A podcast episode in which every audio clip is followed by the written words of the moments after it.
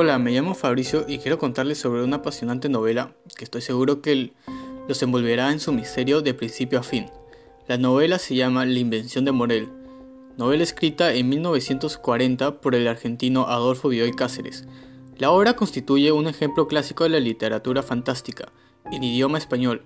siendo probablemente la más famosa entre las escritas por dicho autor. La novela comienza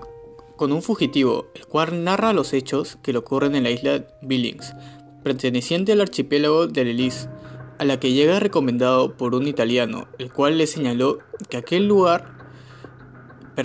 era perfecto para esconderse. Sin embargo, le advierte sobre la existencia de una misteriosa enfermedad que mata de afuera hacia adentro a las personas y que causa que la gente no viva más de 8 o 15 días, cayéndosele las uñas, el pelo, la piel y las córneas de los ojos. Asimismo describe la isla como un lugar misterioso, con construcciones no concluidas y abandonadas,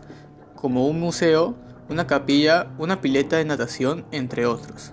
Un día, el fugitivo descubre la aparición de nuevos visitantes en la isla, destacando entre ellos la presencia de una mujer llamada Faustine, la cual contempla los atardeceres en la isla y de quien el fugitivo comienza a enamorarse. También observa un hombre de barba que viste un traje tenista, de nombre Morel, quien al igual que Faustine también lo ignora y el cual parece tener alguna relación con ella,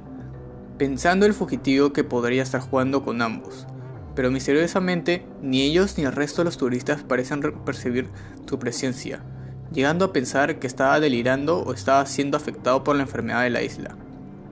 La novela tiene un giro inesperado cuando el náufrago descubre que Morel había grabado las acciones de los turistas durante una semana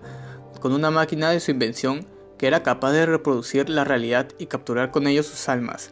y que al reproducirla podrán revivir dicha semana por siempre, pudiendo así pasar la eternidad con la mujer que amaba, Faustine. La historia llega a su fin cuando el fugitivo intenta perdurar su amor hacia Faustine a través de la misteriosa máquina, pero no quiero contarles más detalle de la novela para animarlos a descubrir más sobre los misterios de la isla, del fugitivo y de Faustine, invitándolos a leer una obra que se ha convertido en una de mis favoritas, esperando que queden como yo atrapados en su misterio.